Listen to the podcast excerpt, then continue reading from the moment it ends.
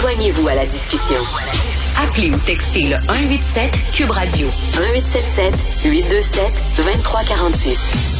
Alors, on va parler, tiens, de crypto-monnaies. Je comprends rien là-dedans, mais ça a l'air que les crypto-monnaies, les crypto-actifs euh, préoccupent énormément la présidente de la Banque centrale européenne, Christine Lagarde. Elle a hier euh, alerté les gens sur la menace que les crypto-monnaies obtenues en échange de roubles peuvent créer pour essayer de contourner la Russie. On va en parler avec Fabien Major, planificateur financier, conseiller en gestion de patrimoine et auteur. Bonjour Fabien. Bonjour Richard. Alors, euh, les crypto-monnaies, j'en parlais à un moment donné avec Félix Séguin, là, qui suit l'actualité judiciaire, et il disait, entre autres, que ça permet beaucoup à la mafia euh, de, de, de laver de l'argent, c'est-à-dire que leurs avoirs, ils transforment ça en crypto-monnaie, et après ça, bien, on peut pas euh, vraiment, on perd un peu de vue, là, le, le, cheminement de cet argent-là, ça devient, c'est une façon pour la, la mafia de de, blanchir de l'argent toute impunité. Et là aussi, ben il y a des, ça permet à certaines entreprises russes euh, de pouvoir continuer à, faire affaire avec l'Occident en utilisant la crypto-monnaie. Donc, est-ce que est-ce que c'est dangereux? Ben, en fait, les crypto-monnaies, c'est à mon égard, c'est un moyen de transport, puisque les gens qui vont utiliser euh, la crypto, le Bitcoin, c'est le plus populaire, le plus connu, vont souvent convertir une devise y aller en crypto et permet, par exemple, à un intermédiaire, à une personne euh, à l'extérieur du pays, de toucher des sommes d'argent dues. Si, par exemple, je veux envoyer 100 000 dollars, dans le temps, on utilisait MoneyGram ou des choses comme ça, on pourrait très bien utiliser le Bitcoin et envoyer un, un code cryptographique à l'autre bout du monde pour que la personne, avec ce code, puisse ensuite convertir son Bitcoin dans la devise de son choix. Mais la fluctuation est tellement élevée qu'évidemment, c'est pas tout le monde qui est prêt à accepter ça, mais le crime organisé, tu as bien raison de le souligner, est, prêt. Les trafiquants d'armes, trafiquants de drogue, c'est rendu le moyen de transport préféré de sommes d'argent considérables.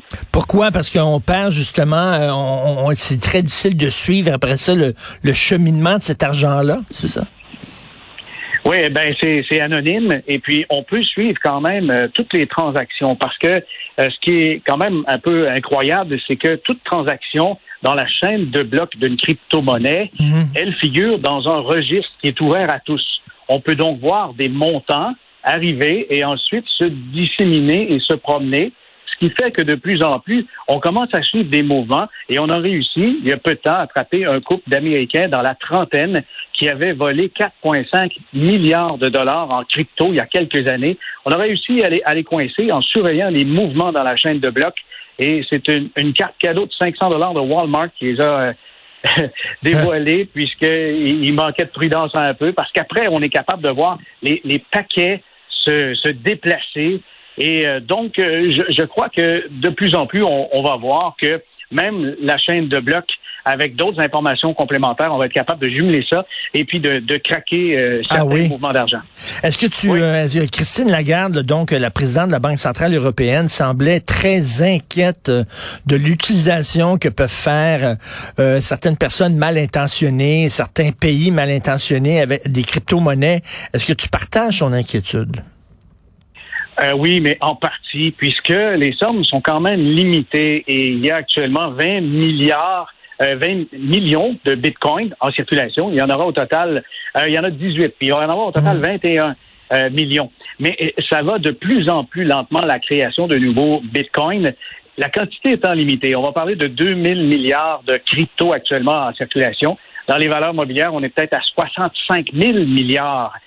C'est très limité. Mais Madame Lagarde, je pense qu'elle n'était pas au fait de la mécanique, comment ça se passe mais moi, je regarderais beaucoup plus du côté des paradis fiscaux si elle tente de, diminuer les, transactions russes en devises euh, euros ou encore en, dollars, puisqu'il y a encore euh, des gros dollars qui, se promènent à partir des paradis fiscaux, puisque les oligarques ont tout simplement euh, céder la propriété de leurs actifs à des trusts, à des fiducies, hmm. à des membres de la famille qui impuniment sont capables de déplacer à peu près toutes les ben, C'est vrai. donc, les retardataires qu'on a vus. Donc, Fabien, tu dis euh, les paradis euh, fiscaux représentent bien plus grande menace que la crypto-monnaie.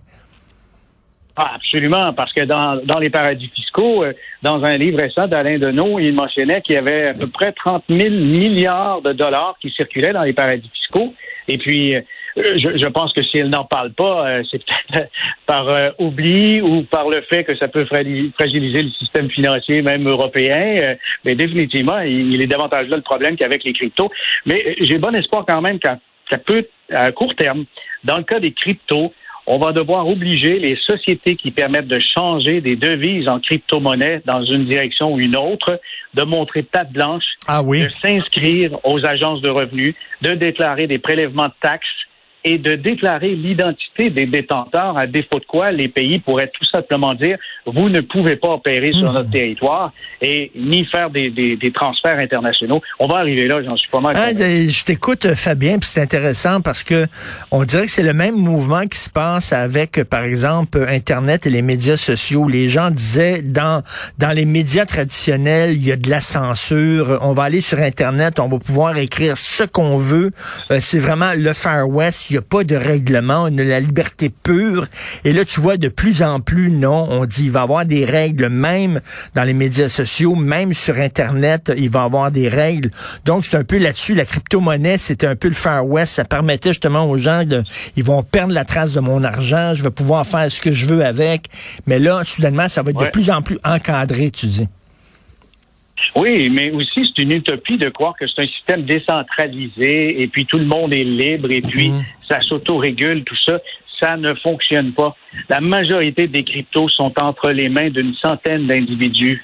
Les gros comptes, donc, au lieu d'être par une banque, sont contrôlés peut-être par des États voyous ou sont peut-être contrôlés par des narcotrafiquants. Et, si vous hmm. voulez pas le contrôle d'une banque centrale qui fait qu'on fonctionne en société, vous préférez peut-être le contrôle d'un narcotrafiquant. Moi, je trouve que c'est pas un choix, là. OK, fait que tu dis il faut qu'il y ait quelqu'un qui contrôle de toute façon ce marché-là. Donc, si ce ne sont pas des organismes euh, réputés, puis euh, ça va être ça va être des narcotrafiquants, puis ça va être des bandits.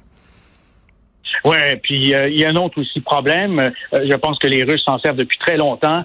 La Corée du Nord, euh, l'Iran, différents États voyous, c'est de faire des rançons logicielles.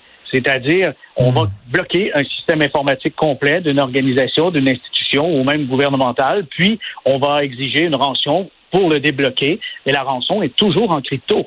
Donc, si on ne légifère pas assez vite là-dessus, eh bien, euh, il y aura des, grands pans d'Internet qui parfois vont être en panne, comme on a vu même récemment avec, euh, je crois que c'était une compagnie de pneus de, de Joliette, là, euh, Goodrich. Oui.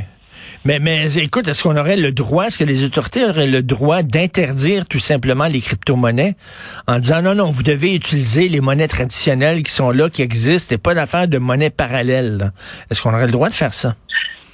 Ben en fait, ce n'est pas une monnaie. C'est ça qu'il faut vraiment euh, changer mmh. l'appellation. C'est un crypto-actif. C'est un actif numérique.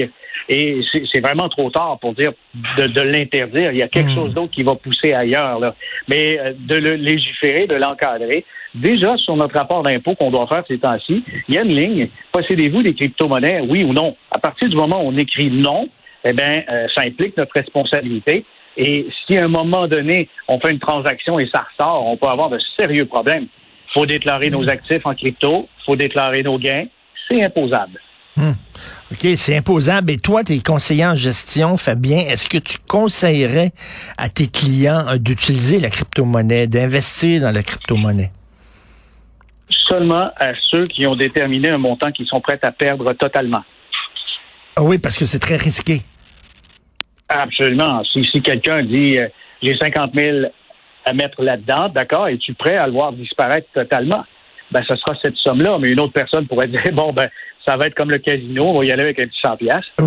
c'est un peu ça parce que là, avec les cryptos, Richard, si, si je te vends une étiquette de voiture avec un numéro de série d'une voiture, puis je te dis, tiens, ça, ça vaut 42 000 C'est à peu près la valeur du Bitcoin en ce moment. Je vais dire, voyons donc. C'est un peu ça qu'on achète parce qu'il n'y a rien sous-jacent à un Bitcoin.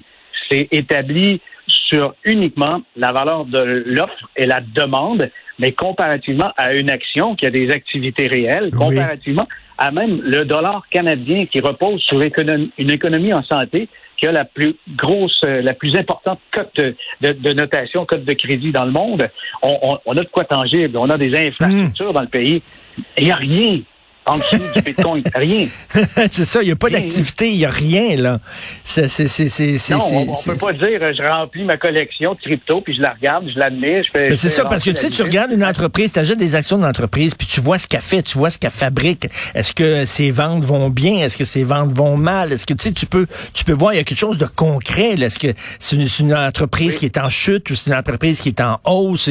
Et, mais là, il n'y a rien, c'est du fluff, comme on dit. Là. Il n'y a rien, c'est exactement comme un tableau. Je pense que ça doit se comparer à une œuvre d'art. Exactement. Même, euh, je sais pas, est-ce qu'on a aussi comme, euh, par exemple, euh, avec une œuvre musicale, on détient les royautés d'une chanson populaire.